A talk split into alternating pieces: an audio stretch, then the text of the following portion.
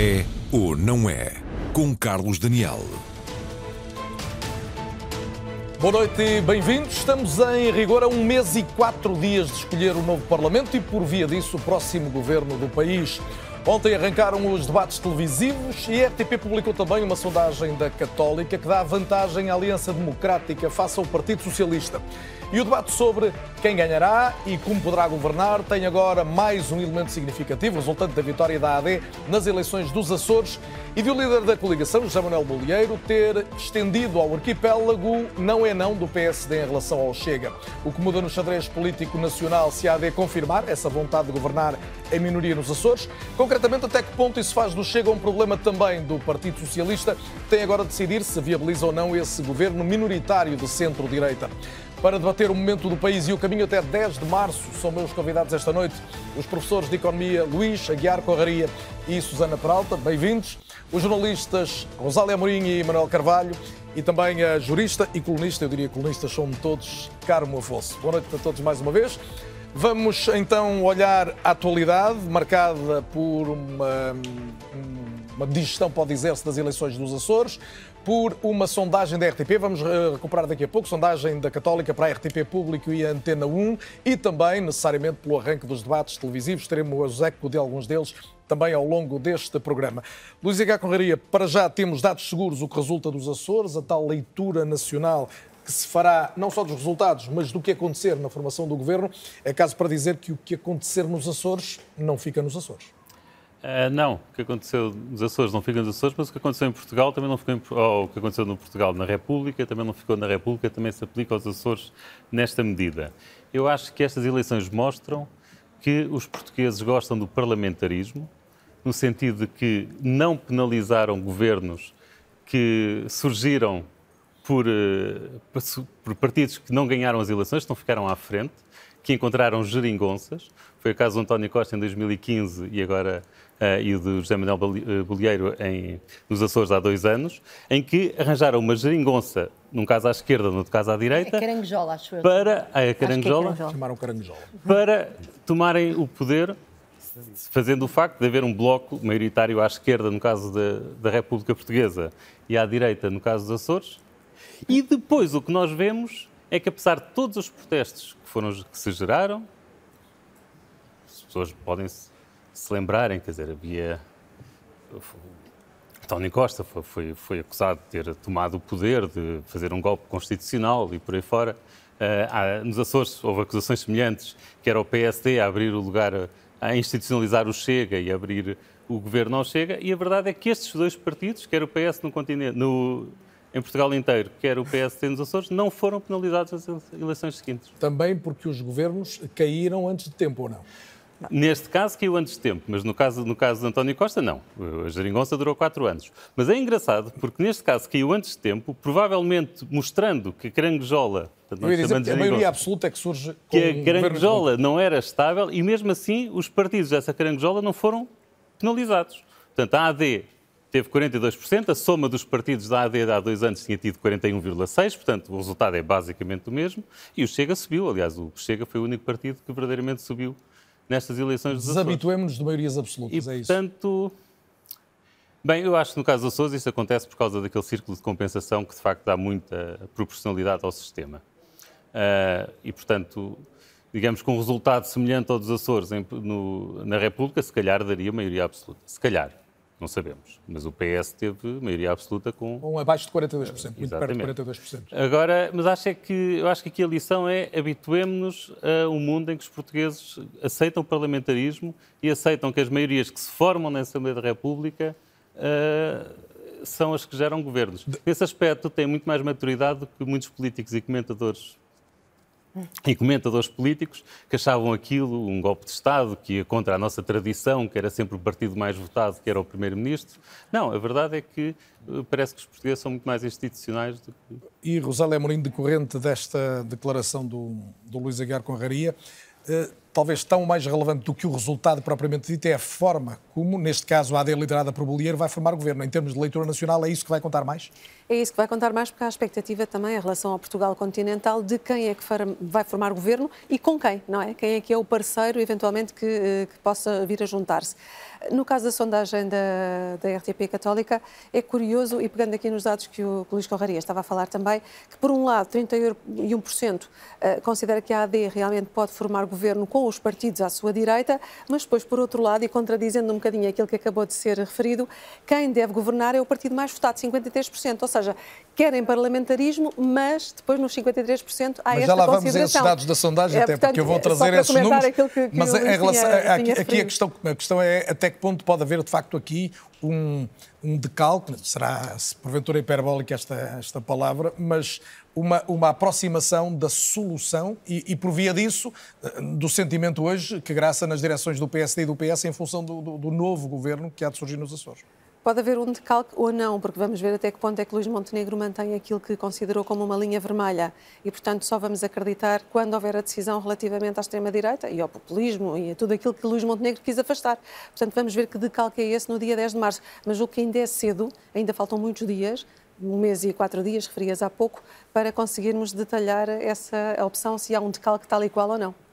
Manuel Carvalho, o Amílcar Correia escreveu hoje no Público, chega passou a ser também um problema do Partido Socialista. Partilhas a leitura? Completamente. Um, eh, o Chega era uma espécie de elefante na sala do PSD, mas com este desfecho das eleições eh, nos Açores, o elefante moveu-se para a sala do PS. Acho que agora, portanto, o, com este resultado eleitoral, primeiro ganhando as eleições dos Açores, segundo ficando a três deputados de uma, de uma maioria, um, o eh, PSD Açores tem toda a legitimidade para apresentar, uh, fazer a sua proposta de governo e submetê-la à votação. E uh, se o Chega. Estás convencido que vai levar isso até ao fim? Não, não tenho dúvidas. Já foi aquilo, pelo menos, que José Manuel Bolieiro anunciou e não me parece que faça sentido. Estou a pensar num cenário em que o Partido Socialista dê claramente a entender que vai para a oposição, porque hoje, como sabrás, Vasco Cordeiro no fundo, disse Sim. isso. Mas é que não precisa de votar favoravelmente. Se Basta não estiver, chumbar. Se não chumbar, portanto, o Governo, portanto, pelo menos arranca. Eh, quando chegar o momento de aprovar um orçamento, veremos qual será o comportamento, mas portanto, não cria uma situação de total instabilidade e de total inviabilidade logo, logo ao início. Porque se o Chega a cumprir a sua, a sua promessa de dizer que não viabiliza se não entrar no Governo, eh, e se eh, ao seu lado o Partido Socialista votar ao lado do Chega, tem um problema muito grave. Como é que vai explicar aos eleitores de esquerda que se juntou ao Chega para uh, travar uh, uma, uma, solução do governo e de estabilidade? E o argumento da autonomia regional não, não conta? Não, não, não é parece, suficiente? Não parece, até por uma questão de coerência, não é? Porque quando o PSD nos Açores fez o acordo de incidência parlamentar com o Chega, eh, isso foi usado como um argumento, e um argumento, do meu ponto de vista, legítimo, para que o Partido Socialista e toda a esquerda no, no, no, no resto da, da República dissesse estão a ver aquilo que aconteceu lá e é aquilo que pode vir a acontecer uh, cá, caso o, o, PSD ganhe as eleições com, com a minoria. Portanto, se isso servia como exemplo, aquilo que aconteceu de lá podia servir como um reflexo, como um espelho daquilo que poderia acontecer do lado de cá, portanto, uh, inverter... O cenário de 2020 mudou agora. Inverter, não, era um ativo, uh, era uma espécie de seguro de vida do Partido Socialista, portanto, que de facto boa parte do eleitorado moderado do centro não olha com bons olhos para a possibilidade do PSD dar a mão ao Chega e, portanto, a partir de agora, com esse resultado eleitoral, eh, o não a não tornou-se muito mais credível e uh, há um problema que passa do PSD para o PS. Como é que vai inviabilizar um, uma solução de governo, tanto minoritária no, no, nos Açores, e mais, uh, como alguns dos seus destacados militantes do Partido Socialista, quero eu dizer, portanto, uh, têm dito, não faz sentido absolutamente nenhum o, o PS não se constituir ele próprio ativamente como um travão, portanto, às validades do Chega nos Açores. Uh, Carmo Afonso, uh, Pedro Nuno Santos ontem não foi absolutamente claro em relação aos Açores, referiu a questão da autonomia. Ele vai ter de clarificar nos próximos dias? Bom, em primeiro lugar, eu discordo absolutamente uh, do Manel. E nós temos que ser uh, coerentes e, e, eu diria até justos. Vamos lá ver. O próprio uh, Bolieiro assume e reconhece, nunca contrariou isto, que Uh, se não tivesse ganhado as eleições, ou seja, se tivesse ficado com, em segundo lugar, que faria uh, do Chega seu aliado para chegar à governação? Este resultado permite ao PSD. Ele não me disse, me disse que não, fechava, não abria a porta, mas não fechava. Deixou. Bom, deixou é foi assim, híbrido. Vamos lá, em linguagem política, eu uh, traduzo isso à minha responsabilidade para, se o PSD tivesse ficado em segundo lugar nas eleições, faria do Chega seu aliado para a ter uh, uma solução governativa. Isso já aconteceu como em 2020. É, né? como, Se fosse aliás, aliado apenas do ponto de vista do entendimento parlamentar, aliás, nem era novidade. Como, aliás, já fez nas últimas eleições.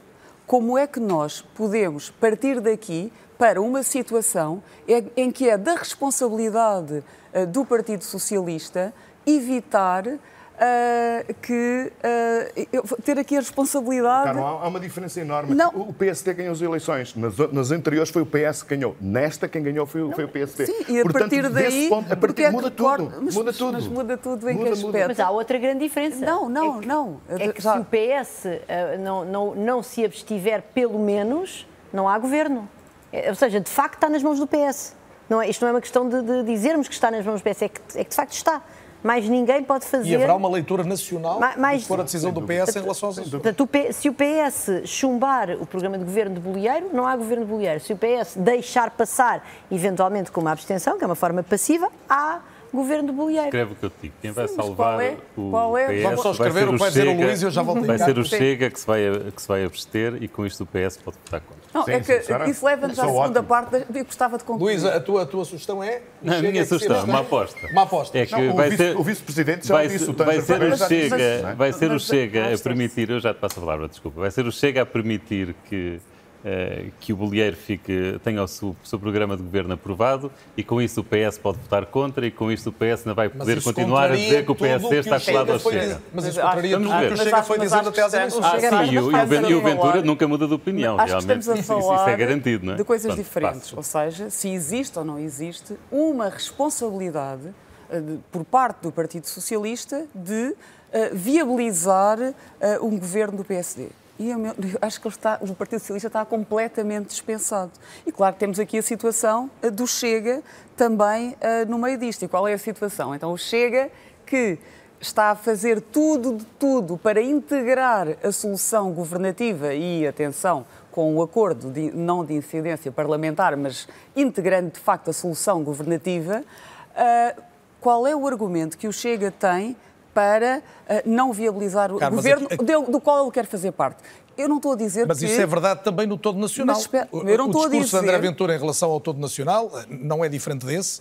A posição do Partido Socialista pode ser muito idêntica, ter de decidir se viabiliza ou não no caso de não ser o partido mais votado um governo liderado pelo, pelo PSD ou pela AD, eh, e, e, chegarmos aqui ao momento em que, como dizem alguns destacados socialistas e diferentes, como a CIS, Ana Gomes, certo. o PS pode ter de jogar a, a cartada de evitar que o Chega influencia a governação. Pois, mas, mas acho que não tem de toda essa responsabilidade. Foi dispensado nas últimas eleições e foi dispensado com a estratégia que nós sabíamos que o PSD tinha de fazer do Chega seu aliado caso fosse necessário para chegar à governação. E depois há aqui uma coisa, é que uh, parece que estamos aqui a fazer uma leitura que houve aqui uma decisão uh, de quase ética que afinal o PSD não fez acordo com o Chega. O PSD não fez acordo, primeiro, porque não precisa de fazer acordo para ter uma solução governativa. E segundo, o que é que Bolieiro tem a perder?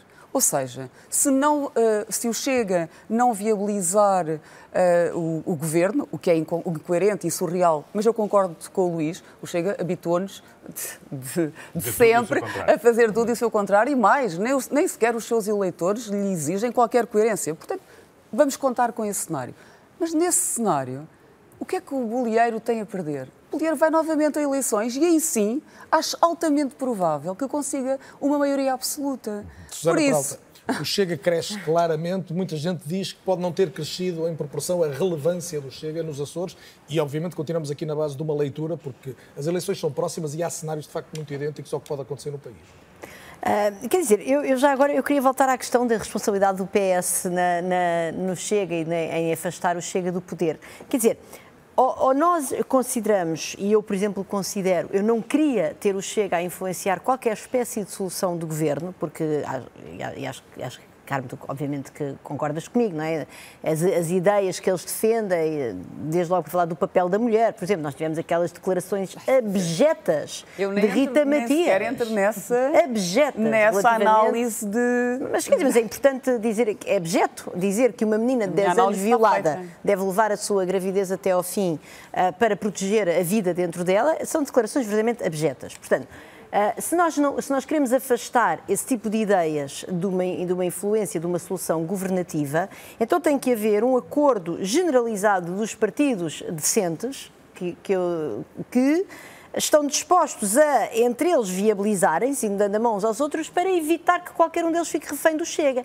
Esta, esta ideia de que, uh, que o PSD pode ficar refém do Chega, que o Bolieiro pode ficar refém do Chega, ou que, ou que uh, uh, Montenegro pode ficar refém do Chega, quer dizer, é uma ideia que é profundamente perigosa. Nós o que temos é de evitar essa situação e eu considero que isso é uma, uma responsabilidade dos partidos democráticos. Ou então consideramos que, pronto, vamos lá deixar chegar o, o Chega. Estás a sugerir na prática, e esse há de ser um tema que vamos aprofundar mais eh, adiante, é que tanto o PS como o PSD, dependendo dos resultados, tenham a eh, possibilidade de pensar em, em, em viabilizar o governo do adversário. Com certeza, eu acho que isso tem que ser, para mim, isso tem que ser. Se realmente ambos consideram o Chega como um problema, mas então não tem consideram que... ambos. A questão é que esse pressuposto falha. Vamos só ver então os dados Bom, da é sondagem é que, que acrescentam. Como é que consideram o Chega como um problema? Bom, se acabaram de fazer um acordo bom, nos Açores e se outro aquilo acordo, que eu vejo, aquilo que eu vejo na de Montenegro, aquilo que eu vejo de não Montenegro, há essa partilha de é- não há essa partilha de posições de quem os não tenho nada a certeza. Há muitas pessoas no PSD que tomam posições públicas fortíssimas contra o Chega. Então, tão ou mais fortes do que muitas pessoas do PS, portanto eu não tenho nada a certeza disso, e Montenegro foi bastante claro, e eu, enfim, até, até ver, não tenho razões não, eu para Eu tenho uma certeza, nós tivemos agora não, mesmo um acordo no, nos Açores, foi, onde foi estava... mesmo, cara. Foi, foi há dois anos, foi há quatro, outro foi há contexto, quatro, foi há quatro anos. Uh, foi noutro ah, foi contexto, 2020, foi noutro claro. contexto e repara, está, uh, o que nós temos de fazer aqui é a leitura política, ou seja, certo, e a leitura é, política que estamos é que, a fazer. que margem é que tem o Partido Socialista para votar contra o lado do Chega? Eu garanto que vamos ter todos a oportunidade de aprofundar as vossas opiniões. Eu vou só juntar, e acho que é oportuno, uh, agora os dados resultantes da sondagem da Universidade Católica para a RTP Antena 1 e Público, uns deles publicados aqui, a partir do telejornal, no dia de ontem e hoje, outros já. Hoje é o nosso raio-x desta noite.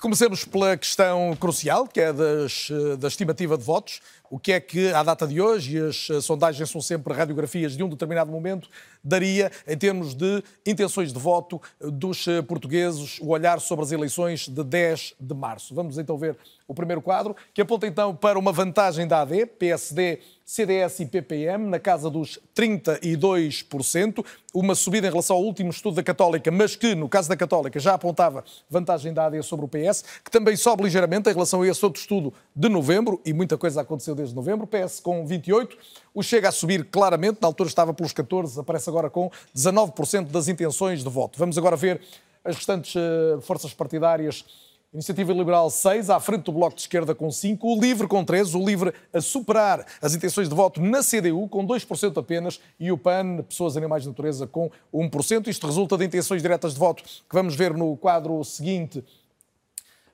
que aponta, obviamente, na mesma linha de hierarquização, com a AD 23%, PS 20%, Chega 14%, em relação às demais forças partidárias, Iniciativa Liberal 4%, Bloco 4 também, Livre 2, CDU 2 e PAN 1%.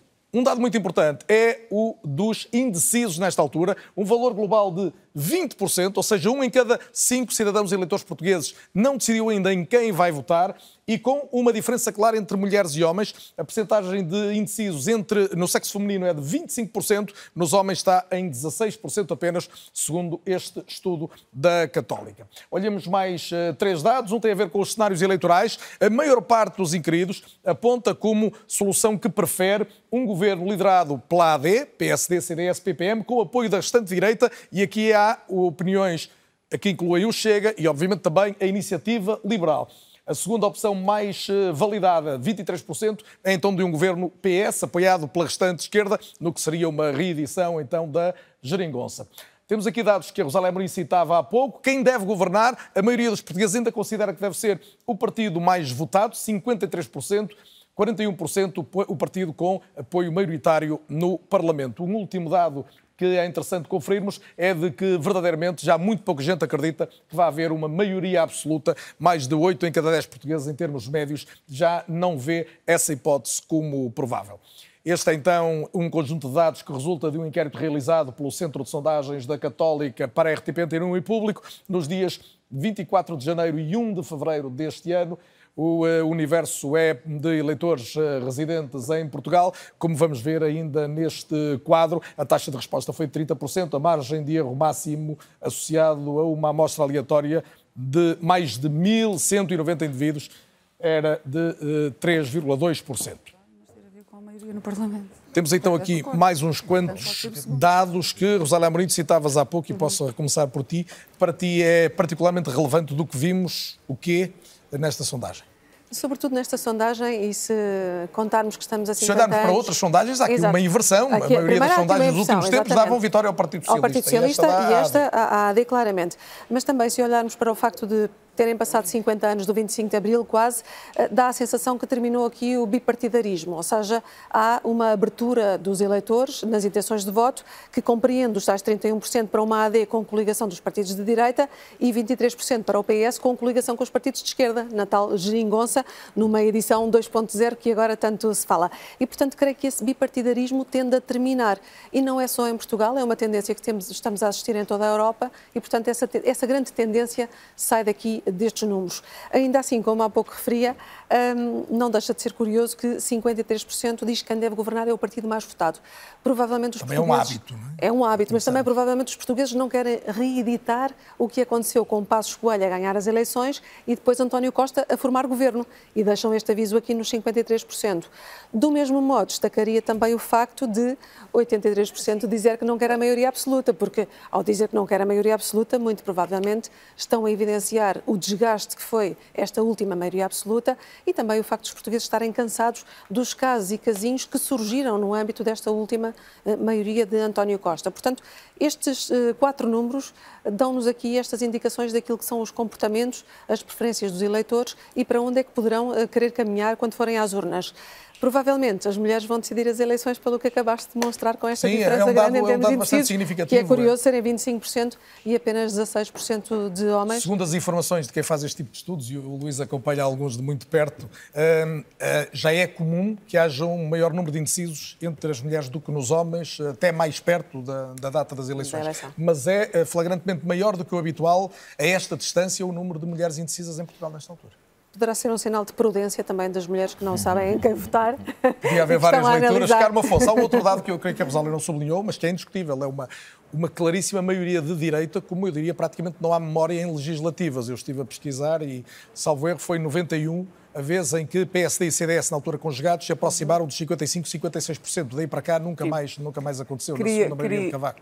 Queria dizer uma coisa sobre isso, mas antes queria só dizer uma coisa ao Luís. Esta preferência esta preferência notória por uh, um governo que seja uh, constituído, formado pelo partido vencedor das eleições, é uma das definições de uh, não parlamentarismo. Ou seja, não são, os portugueses não estão tão uh, apologistas do parlamentarismo como isso. O parlamentarismo é, é, é a maiorias, não é o partido. Mas, mas, mas, mas era só para contrariar têm, isso. Não, não, não, mas é que vocês estão a fazer essa leitura com base nas sondagens. Claro. Eu fiz a leitura com, com base nos resultados. Muito bem, muito bem. Mas... E com base em 53% da certo, sondagem. Certo. Que está estou a dizer... Fiz a leitura com base em eleições que claro. em Portugal Parece-me total, na República, Sim. e em eleições vocês... Eu, eu, teria, eu teria mais eu tô, cuidado. Até, até, acaba de acrescentar que antes de 2015, aqueles 41% que falam em maioria partidária, parlamentar não existiam, não é? Não, e eu acho que as duas coisas não são Em 2015, a sondagem, as sondagens são 53%, 53% é metade, tá, não é mais a metade. A sondagem contraria o que uh, o Luís concluiu dos resultados. E eu até acho que a conclusão dos resultados não é nada obrigatória. Carmo, voltando à substância direita-esquerda, até porque verdadeiramente a composição desses blocos uh, vai ser decisiva para uh, a solução do governo que há de aparecer. É, mas agora, sobre isso, acho que há aqui um aspecto que é da máxima importância e gritante, que é nós estamos numa parte em que os eleitores dizem que preferem uh, um entendimento de direita e não distinguem e não excluem o entendimento com o Chega. Portanto, isto é histórico. Ou seja, não, não só, uh, vamos lá ver, uh, o mecanismo que eu acho que serviu de base uh, a termos uma maioria absoluta nas últimas legislativas, que foi uh, aquele anúncio, vamos lá ver, aquela declaração de Rui Rio em vésperas de eleições, em que se calhar poderia haver acordo, e os portugueses foram votar numa espécie de ativismo, vamos proteger uh, e não queremos o Chega na governação, e um, agora isso não, já não tem atualidade. E atenção, eu não acho nada que já nessa vez os portugueses quisessem uma maioria absoluta. Se, tivesse, se tivéssemos repetido eleições no dia seguinte, muitas pessoas que queriam ter votado Bloco, que queriam ter votado uh, PCP, uh, acho que se sentiram um bocadinho como quem está a fazer um, uh, contribuir para um peditório para Cara, comprar, mas, mas para comprar uma cadeira de rodas e depois uh, compra, veio, veio o, o visado comprar um Porsche. E por isso aquela maioria absoluta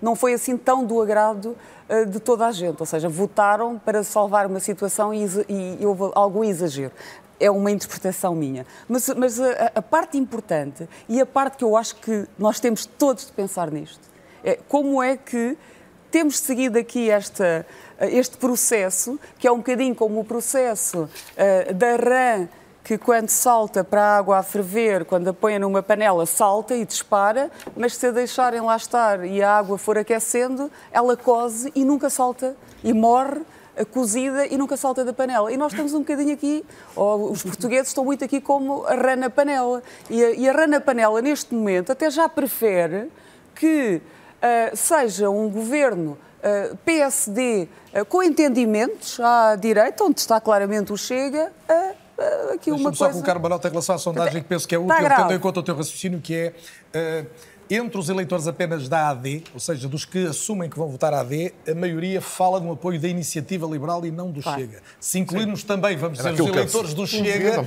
é que aí a solução passa a integrar até com, com particular eu, eu... prevalência o Chega. Mas Uh, Luís, tu, tu, estás a coordenar e eu já te posso ouvir também, Susana. Não, não, mas e, não diz tudo isto. Não, não diz, o Luís coordena um, um agregador de ah. sondagens, aliás, tem acompanhado, tem feito isso, já fez isto nas últimas legislativas, estás a fazer outra vez, Luís, para, para a Rádio Renascença.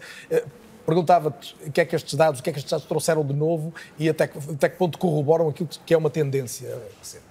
Uh, a tendência recente que se olharmos para os dados um bocadinho mais atrás, a AD aparecia atrás, uh, aparecia atrás do PS, se bem que nesta sondagem, concretamente a católica, já na anterior a AD aparecia à frente. Ah, é? Portanto, há aqui um efeito de casa que, portanto, da casa das, das sondagens, deve ter a ver alguma, alguma forma com mete inquirição ou assim, que nós até ao dia das eleições não vamos saber qual das casas é que estava correta. Sim, assim. a sondagem do Queté da semana okay. passada dá o, o inverso, também Pronto. com uma distância Mas relativamente o, curta. O que para mim é claro é que neste momento eh, os dois, os dois blocos, PS e AD, se sobrepõem, estão muito próximos uns do, um do outro e estão naquilo que designar, se costuma designar como empate técnico. E mesmo que não estivesse, os 20% de indecisos são mais do que suficientes para... Para desempatar. Para desempatar para um lado e para o outro, inclusivamente para a maioria absoluta. Mas também acho que não vai acontecer.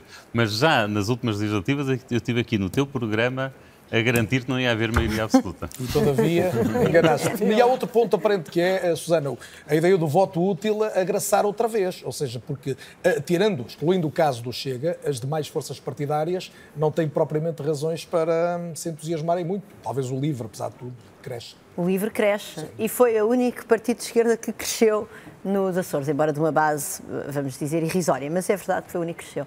Um, não, eu, o que eu, eu julgo que. Uh, Mas digo o Bloco, a CDU, sim, a Iniciativa sim. Liberal, ou mantém ou deixa? Exatamente, o único partido que está a crescer verdadeiramente do, dos. sem ser dos. enfim, sem ser estes dois principais, é claramente o Chega. E já agora, isso já foi verdade nas últimas eleições, não é? Portanto, nós foi o maior crescimento de, de, em termos de grupos parlamentares, foi o Chega, claramente, eu não sei, acho que o único, único crescimento que nós tínhamos tido na nossa história, na história da nossa democracia, semelhante foi provavelmente o do PRD, de passar de um deputado para 13 deputados. Uh, portanto, uh, eu acho, e, e, de facto também se nota esse crescimento nos Açores, portanto não vale a pena nós aqui escamotearmos o facto do Chega a ser um partido em franco crescimento, com, que muito dinâmico e, e de facto vamos ter que viver com isso. Agora, eu, eu, não tenho a certeza que aquele efeito de, de nós, em, há dois anos, unimos-nos para salvar a democracia e tal, isso foi uma margem muito pequenina. Da, ou seja, a margem de pessoas que deu a vitória, uh, o, a maioria absoluta ao PS, foi uma margem de, de poucos, poucos pontos percentuais de eleitores, que ao deslocarem-se dos partidos à esquerda do PS para o PS deram essa maioria absoluta. Isto tudo, eu não tenho a certeza que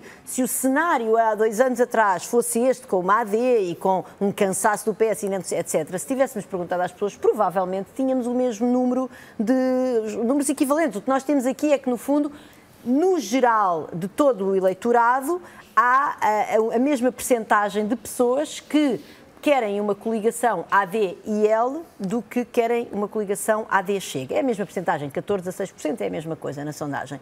Eu não tenho nada, e de facto, como tu disseste, isto, porque isto inclui os eleitores do Chega que estão a crescer. Quando nós olhamos só para quem vota na AD, prefere ter a IEL. Eu não tenho a certeza que isto fosse, se nós tivéssemos feito essa pergunta em 2022, provavelmente tínhamos um cenário muito semelhante, porque em 2022 o Chega já estava em franco crescimento. Uh, depois de dois anos apenas de, de, de, A verdade é que a solução de um partido, uh, ser, um partido maior ser viabilizado pelo grande partido concorrente não é das preferidas, aquela solução que tu apontavas há pouco.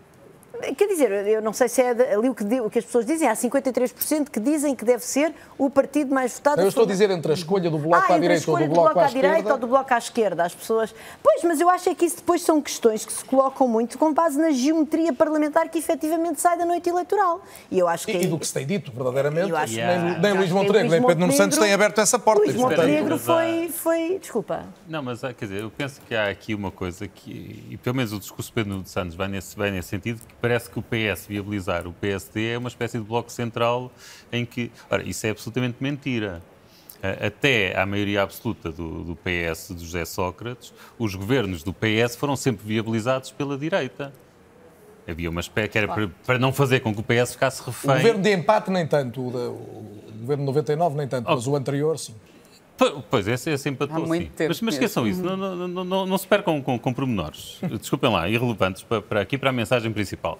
Eh, o que eu quero deixar é que a mensagem é que Mário Soares governou muitas vezes, Guterres go- go- governou da primeira vez, eh, quando havia, eh, portanto, em que os partidos de direita viabilizaram o PS. E não, e não havia nenhum bloco central, o bloco central só houve em 82. E ao contrário também, e ao contrário também, o PSD no tempo do, do- de Marcelo Rebelo de Sousa também eh, apoiou imensas vezes o, o- O primeiro governo Guterres, o governo minoritário. Claro. Oh, Manuel, mas E, e não havia um bloco central, quer dizer, não havia esta coisa de dizer que o- é o- é o- é o- são os dois partidos que estão a governar e a cozinhar entre eles. Dizer, Eu acho que está aqui a confundir o que é E viabilizar era um útil governo. para o país. Exato. O E que é deixar passar um leis governo. no orçamento. é? E, e já agora, eu penso que se nós vamos entrar neste quadro, isto era outra mensagem que eu gostaria de passar, de passar aqui hoje. Se nós vamos entrar neste quadro em que as maiorias começam a ser difíceis de conseguir, nós temos de deixar de diabolizar aquilo que diabolizámos há alguns anos, que foi o queijo limiano.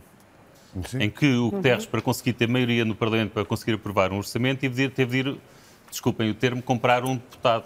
Ficou então conhecido como orçamento limiano. Se nós olharmos para esta situação dos Açores, não devia ser muito difícil a um governo da AD ir buscar três ou quatro deputados do, do PS, das Flores ou do Corvo, prometendo algumas coisas para essas ilhas. E nós não devemos diabolizar essas situações.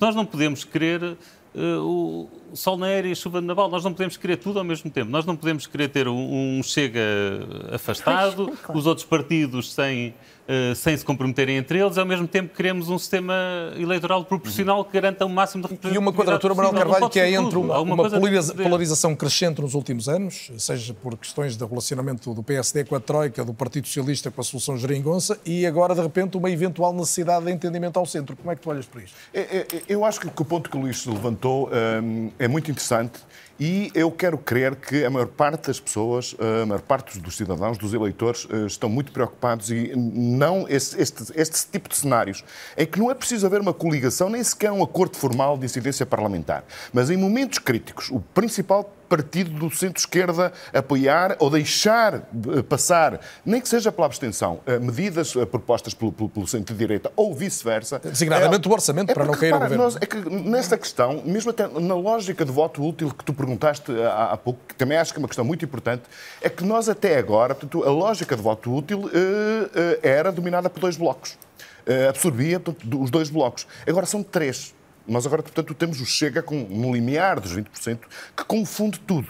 Eh, confunde tudo, pelo menos neste momento das sondagens. No momento de- de- das eleições, votação, eu acredito que possa haver alguma mudança. Porque, vejamos, o, o efeito do, do- do voto útil nota-se particularmente na iniciativa liberal. Eu acho que a iniciativa liberal corre sérios riscos de chegar a 11, a- na noite de, de 10 de março e perceber que aquela ideia de se afastar, portanto, de uma coligação das principais forças da direita para entre muitas aspas, derrubar o socialismo, foi uma má aposta. Pode ser uh, triturada pela dinâmica do, do, voto útil. Mas também há aqui um outro fenómeno que, que eu acho e admito que possa acontecer, que é o eleitorado do Chega, não o eleitorado do Chega mais radicalizado, mas o eleitorado do Chega uh, chegar ao momento de ver que está em risco a vitória da AD, se, se a disputa pela vitória estiver muito taco acesa, muito taco a taco entre a Aliança Democrática e o Partido Socialista, pode dizer não, eu uh, vou votar na Aliança Democrática uh, porque uh, o que eu não quero é que ganhe, é ganhe o Partido Socialista. Essa lógica também, também, pode, também pode acontecer. Agora, no essencial, de facto, com esta pulverização com esta fragmentação partidária, eh, a lógica com que os partidos têm que olhar as suas responsabilidades, e principalmente num quadro que eu sublinho um ponto que é aqui a, a, a, a Susana Peralta reforçou. Se de facto toda a gente está de acordo, os principais partidos que eh, não há dúvida absolutamente nenhuma sobre o seu apego às regras da democracia, do Estado de Direito, respeito pelas minorias, etc. Se de facto é preciso criar linhas vermelhas em torno de uma força política que está, que está a crescer, têm que ser consequentes, não podem agir como se agia e no todavia, Rosália, é? o, o único líder que se atreveu a dizer alguma coisa parecida num determinado momento foi Nuno Melo e a seguir recuou. E a seguir recuou, exatamente, porque realmente o Chega tem vindo a crescer muitíssimo e, portanto, obriga aqui a uma geometria muito, muito variável. Deixa-me só juntar um ponto que há pouco o Luís referia sobre uh, o PS e o PSD. A sondagem diz que só 15% admitiria um bloco central e isto tem que ver com o que temos estado aqui a falar do ponto de vista do desencantamento dos portugueses com os dois partidos principais e com a hipótese de um Bloco Central. Eu acho que o Bloco Central está condenado a entender-se numa série de matérias, medidas estruturais, saúde, educação, o próprio aeroporto, Europa. o TGV, a Europa. Mas no que toca à solução de governação, os portugueses não, não querem, querem, estão cansados é dessa solução. e, portanto, este é um voto de protesto também. Não, e há, e há uma grande, mas há uma grande diferença entre o Bloco Central e o... Não, não, não, acabou de dizer que não era isso. O que eu estou a dizer é que não votarem... É eu estou a dizer é que o PS não votar uma moção de rejeição do Chega não é Bloco Central. Claro. Ou o PSD não, é, não votar uma moção de rejeição do... do, do, do, não é, não é cozinhar um Bloco Central, não, até porque os portugueses também não querem. O Bloco Central houve um, entre 82 e, e depois deu a... Vitória, 83, 85. Sim, sim. Não entendi o teu ponto. Carlos Afonso, os portugueses não querem. A pergunta para todas estas soluções a, a, é a sondagem indica precisamente Carlos, até que ponto uh, é fácil que as pessoas percepcionem essa diferença entre um bloco central efetivamente constituído e uma viabilização ao centro que aproxima as principais forças políticas? É assim, há aqui uma coisa que é os raciocínios uh, que a Susana e o Manel estão a, a, aqui a apresentar e a concordar é que, então, se todas as forças políticas reconhecem que temos de manter o Chega afastado da governação, porque as questões que são infinitas, das minorias, bom, de direitos humanos até, claro que as forças políticas têm que ser responsáveis e, vamos lá ver, colaborar nesta. Está a haver uma solução do governo. Nesta estratégia. Isso é assim, mas isto não se verifica. Isto pura e simplesmente não se verifica. Nós não temos esse acordo das diferentes forças políticas não. em manter o Chega afastado então, da governação. Qual é a alternativa? A direita é a alternativa? admite admite a direita, grande parte da direita, e se calhar a esmagadora parte da direita, e pelos vistos também os eleitores, uh, ou grande parte dos eleitores de direita, admitem exatamente o contrário, que não é, é não faz mal fazer acordos com o é Chega. Não, não, nós sabemos que uh, é uma possibilidade uh, nós termos, uh, depois de 10 de março, um acordo que integre o Chega. Ora, como é, que, como é que nós podemos dividir esta responsabilidade assim? Ou seja, o PSD como sabemos, poderá estar disponível para fazer um Luís acordo Montenegro com o tem dito sempre que não. Ele disse sempre que não. Desse ponto de vista tem sido mais claro. Vamos lá ver. É, até vamos lá ver uma coisa. É assim, até ver. Eu posso dizer-vos uma coisa, eu não, não, não, não tenho a pretensão de ser a melhor intérprete do PSD, mas eu duvido que o partido, em alguma circunstância, concordasse com uh, um cenário em que com o Chega poderia formar governo, mas por questões de princípio e de palavra do, do Luís Montenegro não o vai mas fazer. Aliás, até chamo. Não, não acabou. Não, não acabou. Por amor de Deus. Não, vai ser Não, com urgência. Por amor de Deus. Acabou de não, acabou de não acontecer nos Açores e é por isso que nós estamos a ter esta conversa. Porque, na verdade, se tivesse acontecido isto nos Açores, tínhamos um acordo com o Chega lá. Isto é evidente. Não foi negado sequer pelo Bolieiro, nem sequer é uma Não foi opinião negado minha. por Bolieiro, mas foi não negado foi. por, por eh, Montenegro. Olha, eu vou, eu vou chamar a Oh, atenção. vou algumas- Carlos, mas eu- eu só queria perceber o raciocínio- Sim, mas eu vou Oh, chamar a atenção para, um para uma Eu tenho questão. algumas dificuldades em, em- em argumentar contigo, porque tu desvalorizas totalmente os resultados das eleições, dizes as eleições foram aquilo, mas no dia a seguir teriam sido outras, e depois valorizas imensas sondagens, apesar de dizerem, Não, não, que, não, apesar de dizerem que um quinto das pessoas estão indecisas, dizes, epá, não tens razão, por 53% diz que não quer já não sei o que é que não queria, mas era qualquer coisa que fazia com que eu não Bom, tivesse eu razão. só- e, e- e depois interpretas, mais e depois ainda faz a tua interpretação em que, em que Montenegro dizes não Montenegro não disse isto, mas a minha interpretação é que é esta. Não, que vamos, vamos lá ver. É, sim, tu Vamos- argumentas vamos- com base em Vamos nada. lá ver pá. uma coisa. Vamos lá ver. Não tens factos. Mas eu não tenho o facto de Não, não que tem. é uma possibilidade para a direita fazer acordos com, Também com é uma Chega. possibilidade para a esquerda. Vamos lá Então, ver. ah, Vamos Enquanto ver. possibilidade. possibilidade é e assim. Não, não, Oh, não, é, não lamento, mas não é verdade. Carmo, vamos não tentar é só ser possibilidade para Eu nenhum partido de esquerda fazer um acordo com o Carmo, Chega. Isso Carmo. não é uma Não, claro que possibilidade. não é. Não, é uma possibilidade Ah, então, não, teórica. então não Eu estou- vamos. Ah, Não, tá mas bem, eu não é estou a evidente, falar eu de não estou- possibilidades teóricas, eu partido- estou a falar de possibilidades práticas e efetivas. É uma possibilidade eu- da direita fazer entendimento com o Chega, todos nesta mesa sabemos Se disso. Montenegro e até vos uma, vou chamar a um entendimento com atenção. o Chega, então Montenegro mentiu.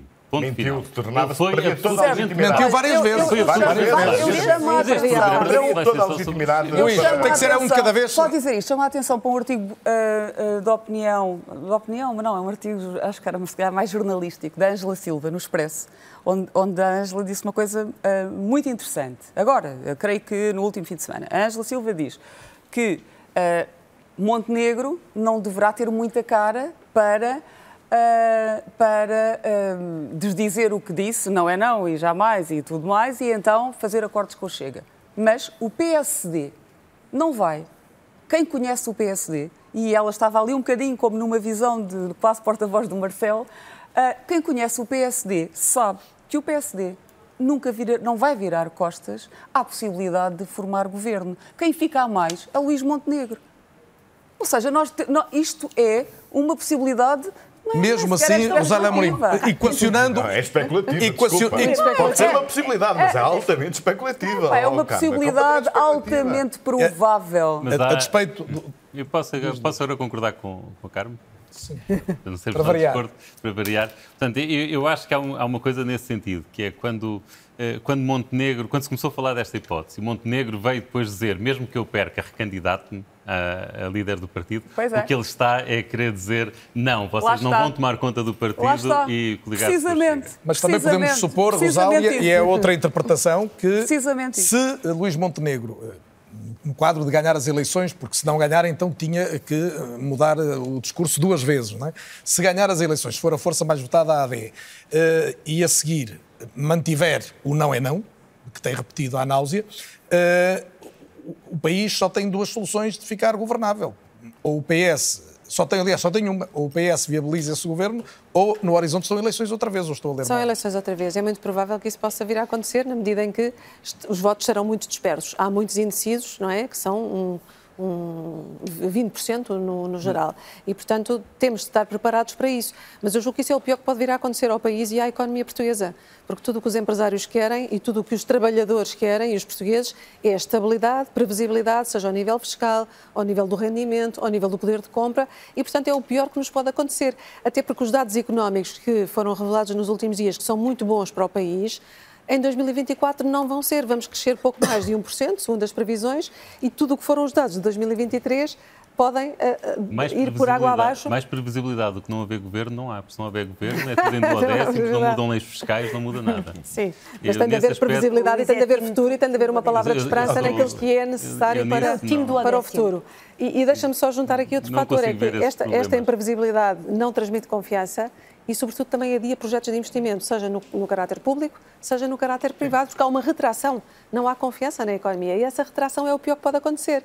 Nós vimos de dados muito positivos de 20 2023, dados da dívida muito bons, dados do crescimento do PIB, dados da atratividade do país para investidores e pode deitar-se tudo a perder caso haja. E todavia ninguém fala de economia, eleições. que era um tema que eu vos ia lançar, até porque há vários Seis especialistas à mesa. Mas, Manel, antes ainda do intervalo, depois do intervalo teremos tempo muito para olhar. rápida. Eu acho que o cenário de, de governabilidade que vem a vir a ser, mesmo não havendo, como não vai haver, acredito eu, eh, nenhuma, nenhuma força com maioria absoluta, depende do número de votos. No caso concreto da, da, da, da- à esquerda, é mais fácil haver, portanto, um novo acordo tipo de geringonça. Isso parece-me ser muito mais provável. Eh, No caso da direita, depende muito da expressão eleitoral que a AD tiver.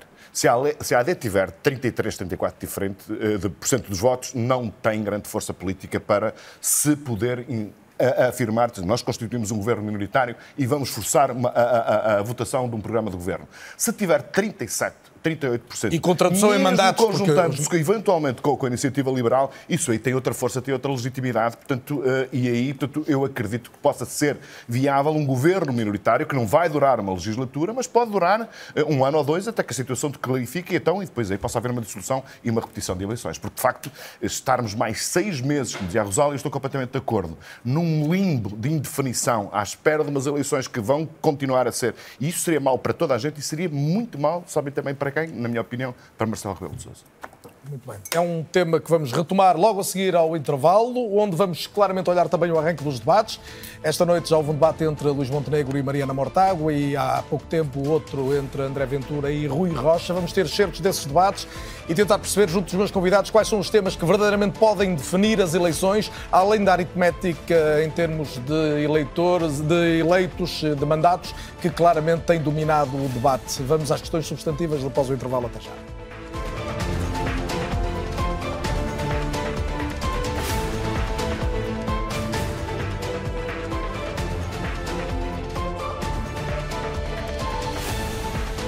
É ou não é segunda parte? Olhamos o país político no horizonte de eleições legislativas dentro de muito pouco mais de um mês, um mês e quatro dias. São meus convidados esta noite a jurista Carmo Afonso, economista, professora da Nova SBE, Susana Peralta, Luís H. Conraria, igualmente economista, atualmente presidente da Escola de Economia da Universidade do Minho, Manuel Carvalho, jornalista do Público, Rosália Amorim, jornalista e também comentadora RTP.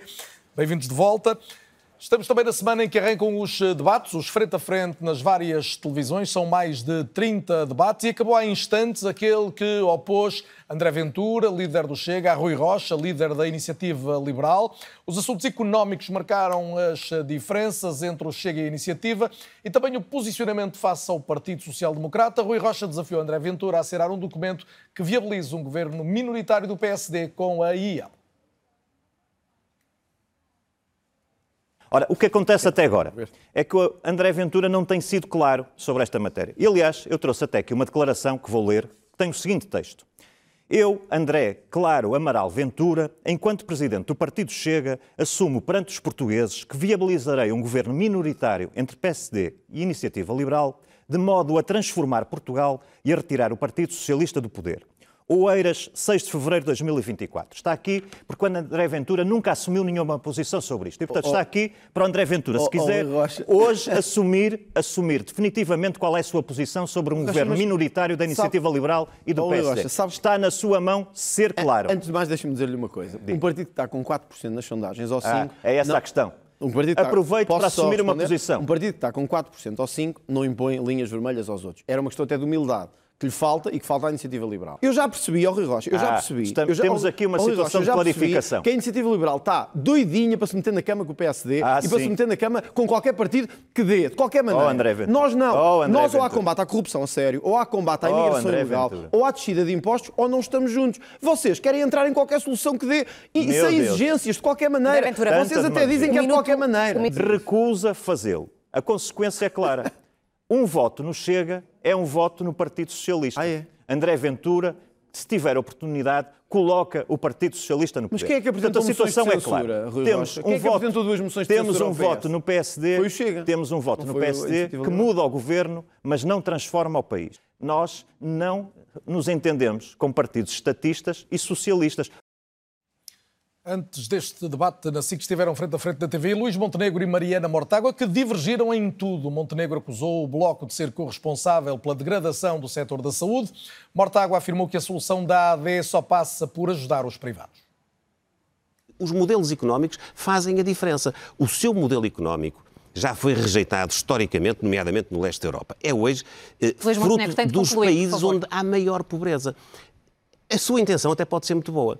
O resultado da sua política é o agravamento da pobreza. A única forma que o PSD tem de agir sobre a economia é de garantir ou dar dinheiro público para grandes empresas fazerem aquilo que deveriam fazer. Se é preciso subir os salários, porquê é que não sobem os salários? Porquê é que se engana as pessoas dizendo que o salário não sobe, o que deixa é o imposto sobre aquele salário? Todos os relatórios do Tribunal de Contas dizem que as PPPs tinham uma performance pior ou igual ao sistema é público, verdade. com muito mais custo. Se quer desmentir o Tribunal de Contas, Não, a- faça a é favor. está- Esses elementos até pode haver alguma desconformidade no funcionamento das PPPs. Ninguém está aqui a dizer que os hospitais que foram geridos em regime de PPP fizeram tudo bem. Agora, há uma coisa que lhe posso dizer. Funcionavam melhor, com mais capacidade de resposta, sem urgências fechadas. Quer entregar agora, a não é? saúde a quem vai burlar a saúde, cobrar mais, e no dia em que o plafão acaba, é para o público que vão enviar os doentes. Não faz a mínima ideia como é que se resolve o problema da saúde. A mínima. Não, você Acabou é que de faz. por dizer- isso é que, por isso é que o de resultado dizer- destes oito anos são pessoas à porta da acabou urgência. de dizer- São pessoas sem médico de família. Eu deixo, mas deixe-me só dizer peço, isto. eu peço que nas interrupções seja contado o tempo do Dr. Luís. Montenegro E eu, e não eu não me importo que seja contado, mas eu tenho que lhe dizer, essa frase não Então pode peço passar que em seja claro. contado, por não favor, pode não passar está em neste claro. momento a Mariana. Mortágua é corresponsável pelo pior desempenho da democracia portuguesa relativamente à gestão de serviços Mariana nacionais de saúde. Mortágua. Tem uma máxima que é a economia está melhor, as pessoas estão pior. Eu não acredito nessa economia. Eu acredito numa economia Não, essa, justa. essa máxima, em que essa eu máxima acredito numa tem um economia- contexto histórico, mas a Eu sua é o eu país está acredito- pior e as pessoas muitíssimo Eu pior. acredito E, hum, Susana Peralta, lá se falou de economia, neste debate concretamente entre hum, Luís Montenegro e Mariana Mortágua, houve uma separação de águas eh, claríssima, mas com Montenegro a juntar o Bloco ao Partido Socialista e Mariana Mortágua a mostrar-se como tentando eh, criar problema ideológico com a questão do, do privado em todas as soluções da AD. Ah, bom, ah, eu acho que isso era o que já se esperava, não é, deste debate. Nós sabemos que uma das grandes clivagens entre, entre as soluções da AD para a saúde e as soluções mais à esquerda é precisamente a possibilidade de se recorrer mais aos privados, com maior ou menor financiamento público, para resolver o problema da saúde. Por outro lado, eu acho que é perfeitamente expectável, ou seja, o parente pobre desta governação socialista do- ao longo dos últimos oito anos e, e, digamos, o reverso da medalha desta, desta vitória que nós atingimos coletivamente com a, com a, o- a- a dívida abaixo dos 100% do PIB foi um desinvestimento claro no- nos serviços públicos em Portugal. Nós estamos com problemas na polícia, estamos com problemas, a polícia está descontente porque tem, enfim, problemas vários, não só de salários, como de problemas na sua na frota automóvel, etc. Temos, a- temos o, o Serviço Nacional de Saúde com falta de médicos, temos a escola pública com falta de professores, temos também reivindicações salariais eh, no setor da justiça, reivindicações salariais também no setor da saúde e da, e da, eh, da educação. E, portanto, eu acho que era expectável que Luís Montenegro viesse corresponsabilizar Mariana Mortágua, provavelmente fará o mesmo ao PCP, porque, de facto, durante os primeiros anos da geringonça, os, eh, os partidos à esquerda do PS aprovaram orçamentos que eram sobretudo orçamentos de reforço da despesa corrente. No entanto, no entanto, também é preciso dizer que estavam orçamentados ao longo dos vários anos eh, projetos de investimento público que foram sendo sucessivamente adiados. Portanto, os orçamentos eh, do PS ao longo destes anos nunca executaram o investimento público que estava previsto.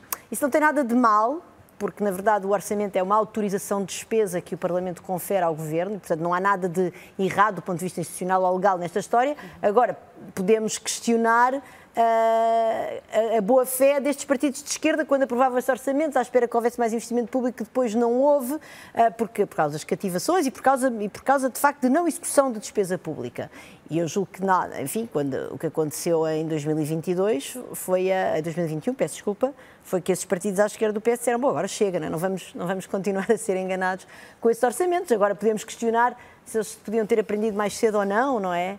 Ah, mas, enfim, eu, eu acho, eu acho que isto é expectável, eu não, eu não assaco as responsabilidades todas à esquerda do PS, assaco sobretudo as responsabilidades ao PS, sendo que, e só para terminar, nós podíamos estar nesta situação de grandes fragilidades ao nível de serviços públicos essenciais e a polícia, por exemplo, é o mais essencial de todos já agora, quer dizer, a garantia da nossa segurança é, é o, é o principal, é verdadeiramente a principal função do Estado. Uh, nós podíamos estar com essa situação toda e termos contas públicas descontroladas. Portanto, apesar de tudo, o reverso da medalha é bom.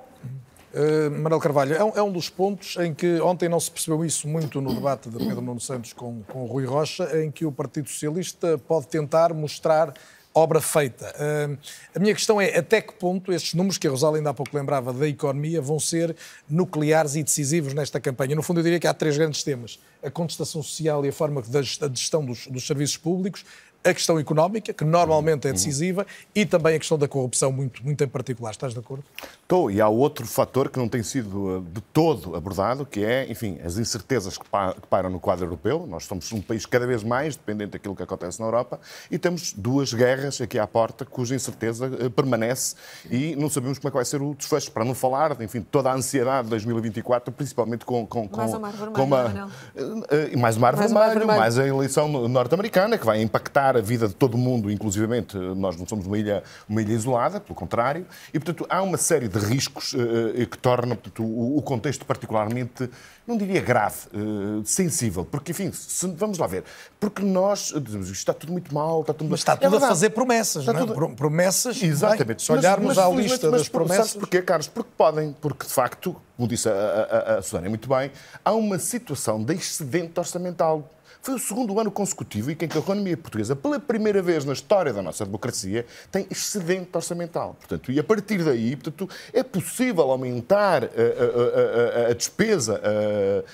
corrente do Estado, é possível alimentar expectativas de reforçar o investimento público sem que nós caiamos outra vez naquele cenário de dívidas, de déficits persistentes, portanto, sempre violando, como, como foi no primeiro, nos primeiros anos do século, deste século, Portugal todos os anos violava, portanto, o limite de déficit dos 3% do Pacto de Estabilidade e Crescimento. Esse risco, felizmente para todos nós, está, está afastado. O que não quer dizer, portanto, enfim, há problemas graves em vários serviços, há carros avariados com, uh, uh, uh, que não funcionam na, polícia, etc, etc. Mas vamos lá ver, no caso do Serviço Nacional de Saúde, o Estado português gasta hoje, se a memória não me falha, mais 5 mil milhões de euros que que estava há 4 anos atrás. Há aqui também um problema que tem a ver com eficiência, com gestão, no qual nós damos conta que Pode ter Pedro Nuno Santos admite o regresso às PPPs, por exemplo, não, não há mas, dogmas. mas isso é uma coisa, é, eu acho que é muito, é muito claro, há, há, uma, há uma clareza nas propostas relativamente, eh, em relação, ao, nomeadamente ao, ao SNS, há uma clareza de propostas e das diferenças das propostas entre o Partido Socialista e a Aliança Democrática. Eu acho que isso que é ótimo, não é? Agora, eu ontem fiquei um bocado confuso quando vi Pedro Nuno Santos a dizer que não tem dogmas relativamente a nada, portanto, inclusivamente ao recurso dos privados, portanto, uh, uh, para portanto, prestar prestarem serviços que normalmente são uh, prestados pelo Serviço Nacional de Saúde. Uh, enfim, uh, até agora havia alguns dogmas. Com António Costa, o Partido Socialista tinha, tinha uns certos dogmas. não, e depois há outra coisa que já agora, só para, só para terminar, que também acho que é muito interessante, que era a iniciativa liberal, há uns anos atrás, falava de uma coisa que era, não era participação dos privados, nem na, na, na, saúde, nem na educação. Falava de uma coisa que era completamente diferente, que era a liberdade de escolha. Uh, a iniciativa liberal, uh, liberal deixou de falar nessa, nessa, nessa questão e, curiosamente, aproximou-se, portanto, do compromisso mais consensual do centro do, do, do, do, do PSD. PSD. Agora, haver mais privados, menos privados, desde que os serviços sejam públicos, eu acho que é um grande consenso na sociedade portuguesa para que isso se mantenha se os hospitais públicos não forem capazes de dar resposta às necessidades uh, de uma população crescentemente envelhecida. E se puderem resolver os seus problemas correndo aos privados, eu acho que muitas vezes o dogma ideológico que nós vemos nos partidos mais à esquerda e mais à direita parece-me que não fazem muito sentido para a maior parte das pessoas e principalmente para as pessoas que têm problemas e têm necessidade de resolver. Luís H. Correria, eh, a economia pesa menos do que noutras eleições? Pesa, mas por bons motivos. Eh, porque quando a economia está verdadeiramente mal, eh, os, os governos que estão em funções são penalizados. Quando a economia começa a funcionar mais ou menos bem, e eu acho que este foi um bom ano, depois podemos falar sobre isso, e então, e acho que os dados objetivos contrariam de forma veemente a crise mediática de que se fala, a economia deixa de ser tão importante. Uh, ou seja, não é como se beneficiasse muito o governo, também não vai beneficiar porque há, há de haver sempre montes de gente a dizer que a economia é uma desgraça, que, que, foi só este ano que correu bem, mas que nos últimos anos temos estado a perder em relação aos outros países e por aí fora. Portanto, assim, é sempre possível ter esse discurso. Isso é verdade? É, é tudo verdade. Tu olhas, olhas como queres, mas é tudo verdade. É evidente que se olhares para o ranking dos países dos últimos 10 anos, Portugal tem descido uh, nesses últimos 10 anos. Uh, Mas agora, muitas das propostas agora estão posso em cima dar da a minha visão. E queria ouvir o resto não, não pagues a dar a visão Claro, dos com outros. certeza, a tua perspectiva, mas também neste contexto é que muitas das promessas que estão a ser Mas, feitas... portanto, eu acho Deixa-me que- só dizer isto, muitas das promessas eh, são encargos definitivos, não são encargos de um ano em que a circunstância económica... Sim, mas se a economia começar a, eh, se a economia continuar a crescer, eh, os aumentos das receitas de impostos também são definitivos. Quer dizer, não, não- não há nada de extraordinário nisso. Claro que se aumentamos os funcionários públicos, eh, o aumento é definitivo. Eh, Até deixar de ser, não é? Até ser necessário cortar. Com a Troika viu-se que é Eh, assim, não é? Sim, até deixar de ser. E também com a Troika viu-se que se aumentam os impostos e depois se baixam. Que o, aqui o definitivo é sempre muito conjuntural. Eh, mas, portanto, eu acho que a economia este ano correu bem. E se, em especial se olharmos para as dificuldades porque os países europeus passaram, as guerras em que estamos metidos, o choque que foi a inflação, o choque que foi, independentemente da política ser certa ou errada, e se calhar aqui temos opiniões diferentes sobre isso, o choque que foi aquela subida tão agressiva das taxas de juro. Uh, a verdade é que, neste momento, os salários reais, em média, cresceram, portanto, os salários subiram mais do que a inflação.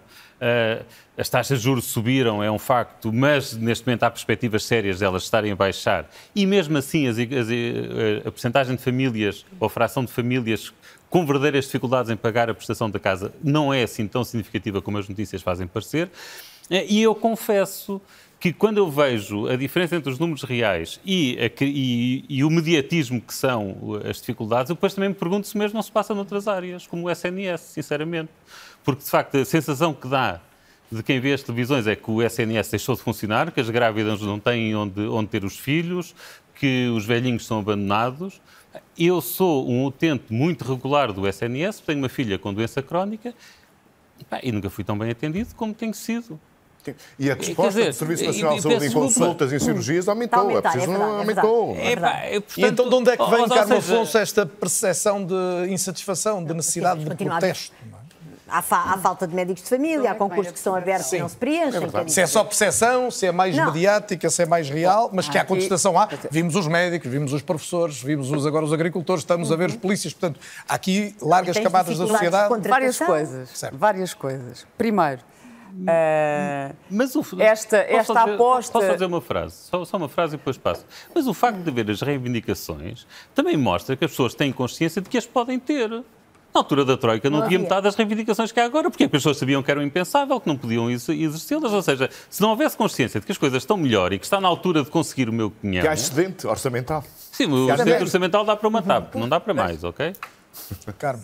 dizia que Desculpa. esta, esta política, e que, foi um sucesso do Partido Socialista, eh, de eh, que nós chamamos as contas certas e, portanto, de criar aqui uma eh, situação eh, positiva nas contas públicas, eh, esta, eh, este objetivo, quer dizer, isto sempre foi a grande política, era a política da direita. E o PS sempre acusado de deixar os- o, o país em- quase em bancarrota. E, e, quer dizer, e finalmente isto inverteu-se. Ou seja, foram privilegiadas eh, as contas, e, e, a meu ver excessivamente, mas foi isso que foi feito e eh, isso cria eh, várias, tem várias consequências. E o PS está a ser mais penalizado a ver as sondagens por isso ou a pelos primeira- casos que a a primeira, a governação? primeira consequência disto é que eh, a direita eh, tradicional, não estou a falar da, da direita, das novas direitas eh, que eu chamo mais radicais, porque isso tem, um- tem uma, uma lógica e um discurso próprio, mas a direita tradicional perdeu eh, espaço político, porque esse espaço político, assim, foi ocupado pelo PS, perdeu. E tanto é que, eh, neste momento, eh, se nós olharmos para eh, a parte mais importante das propostas e do programa que a AD tem para apresentar, não tem nada a ver com as discussões ou, a discussão que o, que o Luís Montenegro teve hoje com a Mariana Mortágua. Tem, tem, tem mesmo quase nada. Porque o que está ali, o, o, o- aonde é que o PSD se, se foi agarrar? Ou a AD? A uma a reforma fiscal. Eu digo reforma, medidas fiscais, em que uh, estão a dizer uh, uma proposta que para o, uh, os jovens o IRS não ceda os 15%, que, convenhamos, é uma proposta que tem um impacto irrelevante, porque a maioria dos jovens não paga mais de 15%. Uh, aliás, em Portugal, só 20% das pessoas é que pagam mais Quais vão ser os temas decisivos nesta campanha, então?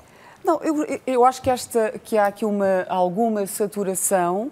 Uh, há aqui alguma saturação. São, são muitos anos de, de governo socialista e há aqui eu, eu, reconheço isso, há aqui uma, uma vontade de mudança e, e, esta questão que o Luís disse eh, e, que eu, e, que, e com a qual eu concordo, que é as pessoas, as classes profissionais estão a contestar porque sabem que podem contestar, porque sabem que há contas, porque sabem que há excedente, porque sabem que estão, estão existem condições para uh, fazer uh, política e para, e para intervir.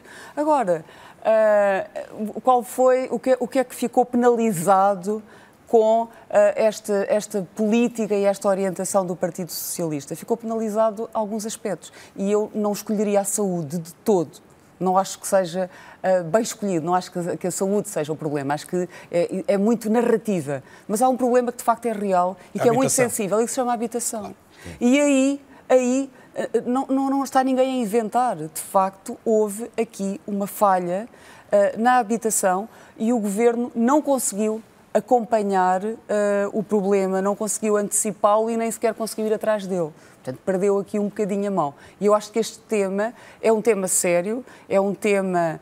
Uh, e que mexe com, com os outros todos, mexe com, com a muito... saúde, mexe com a educação, mexe com a, com a deslocação das pessoas no território, né, desde logo. Não, isto, isto mexe, a habitação mexe com, com tudo, tudo claro. não é? Isto mexe com a vida das pessoas. Vida Por exemplo, nós logo. temos a iniciativa liberal a dizer que, que os jovens imigram como se estivessem em busca de melhores condições tributárias, porque os jovens imigram porque não conseguem, não conseguem ter casa. José Mourinho, em relação à habitação, que é, que é um ponto crucial, que, é, que a Carmo tocou agora, há também aqui dois caminhos, e neste debate de Mortágua e Montenegro também se notava claramente isso, que parecem também ser antagónicos. Eh, não há aqui uma, uma terceira via, ou seja, ou se opta por eh, combater vistos gold e alojamento local, ou se opta por construir desenfreadamente e, e, aparentemente são os dois caminhos, mais uma vez, polarizados. Hum, e se construir rapidamente e massificadamente, resta saber quem é que vai pagar e com que dinheiro do orçamento, no caso de ser o Estado a, a ter de pagar isso. E por acaso gostava de dizer uma coisa uh, sobre isso depois. E, e, e, no que toca à habitação, eu creio que tem de haver aqui também um meio termo, porque primeiro é um tema estrutural para o país, porque mexe com este tema da imigração, da retenção de talento e também da capacidade das famílias aguentarem o seu próprio lar. E, portanto, tem de haver aqui um entendimento e um meio termo, porque não pode ser tudo Estado nem tudo privado. Parece-me que deveria haver aqui uma espécie de PPP também para a habitação, seria o mais sensato neste, neste caso. Depois, uh, o tema do IRC, falámos aqui do desagravamento fiscal, também me parece aqui uma certa linha ideológica entre esquerda e direita. No caso de Luís Montenegro, tem evidenciado muito esse aspecto para estimular não só o crescimento das empresas, mas o crescimento do emprego, a exportação, o investimento, e esse aspecto também é importante numa altura em que o crescimento da economia portuguesa passará para cerca de 1%. Portanto, pode ser aqui um incentivo uh, fundamental no tecido empresarial. Mas os grandes temas são esses que falavas: habitação, saúde e educação. Eu, ao contrário do Luís, tenho a experiência contrária. Eu não tenho médico de família e tenho 10 mil pessoas à minha frente, portanto não tenho a experiência do Luís Conraria e, portanto, há aqui uma situação do SNS e do Sistema Nacional de Saúde e dos médicos de família que não está resolvida.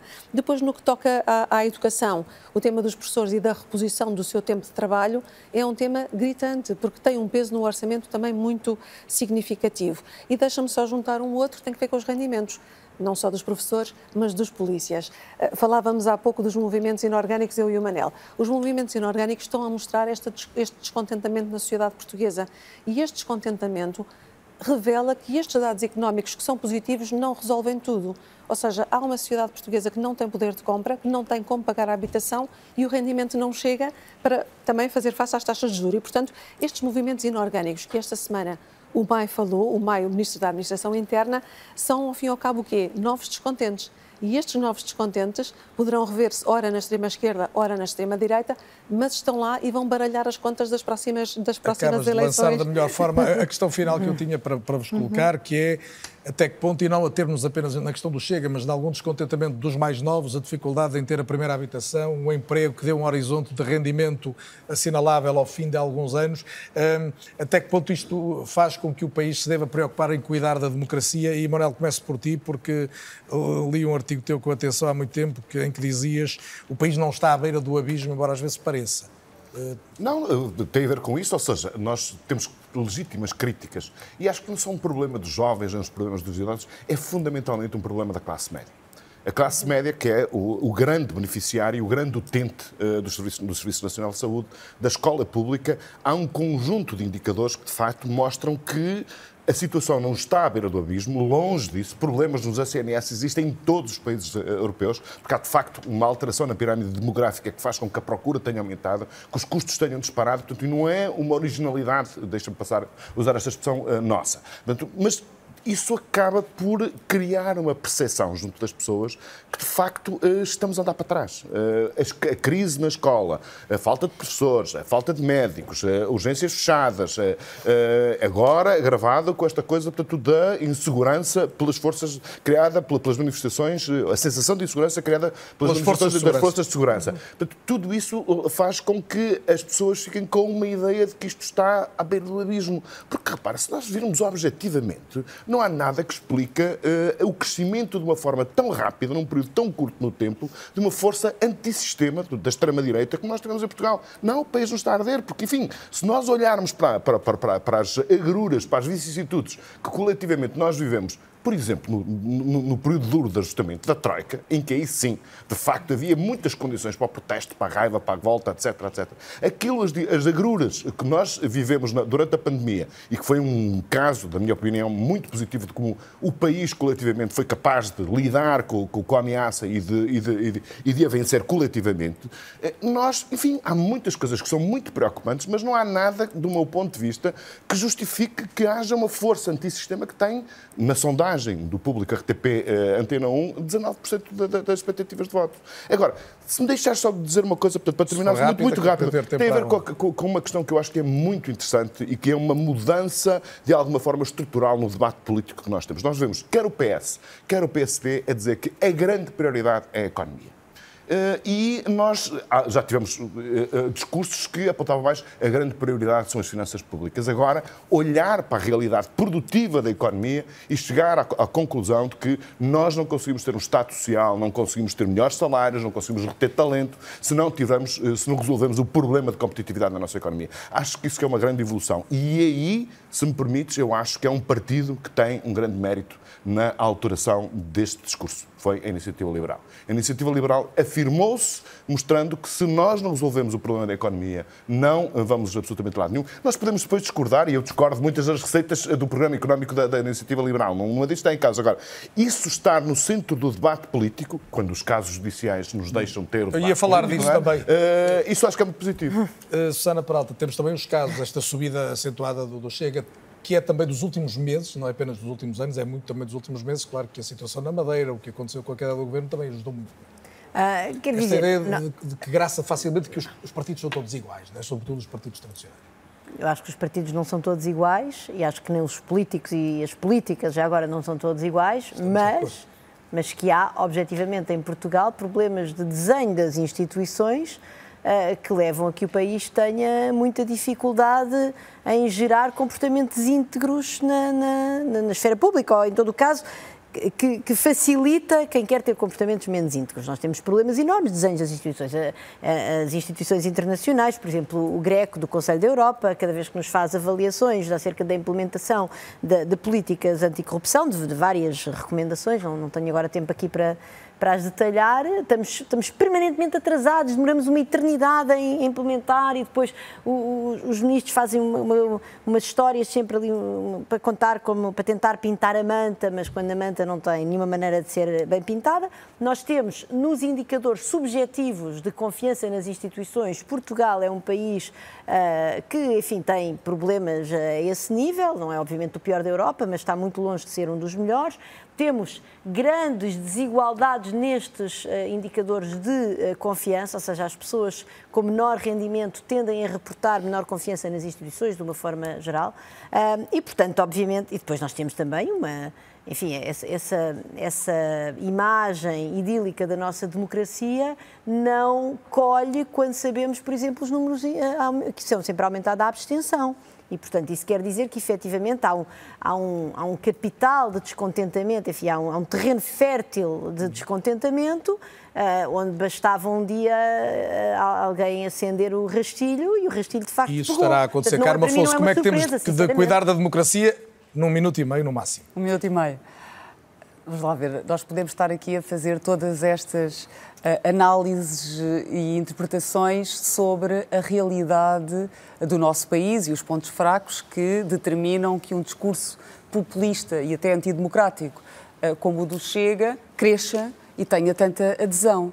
Mas é assim, mas nós temos que perceber, recordar que isto é um fenómeno muito uh, maior do que nós. Isto, isto não está a acontecer em Portugal, isto está a acontecer em todo o lado. Isto está a acontecer em Espanha, França, Itália, uh, Suécia, Finlândia. E combate-se como? E, e, outra coisa, e, e tenho mais notícias, porque uh, eu tenho ouvido algumas pessoas cuja opinião prezo a dizerem, pois se calhar é bom que até o Chega entre na governação, porque assim as pessoas vão finalmente perceber a incoerência e a falta de seriedade das propostas. E eu tenho a dizer, uh, em relação a isso, duas coisas. Primeiro, as pessoas que votam no Chega não são as pessoas que estão a fazer raciocínios uh, e análises críticas de propostas e da compatibilização entre o que o Chega diz que vai fazer. E a e, segunda? E a segunda é temos um exemplo uh, muito, muito uh,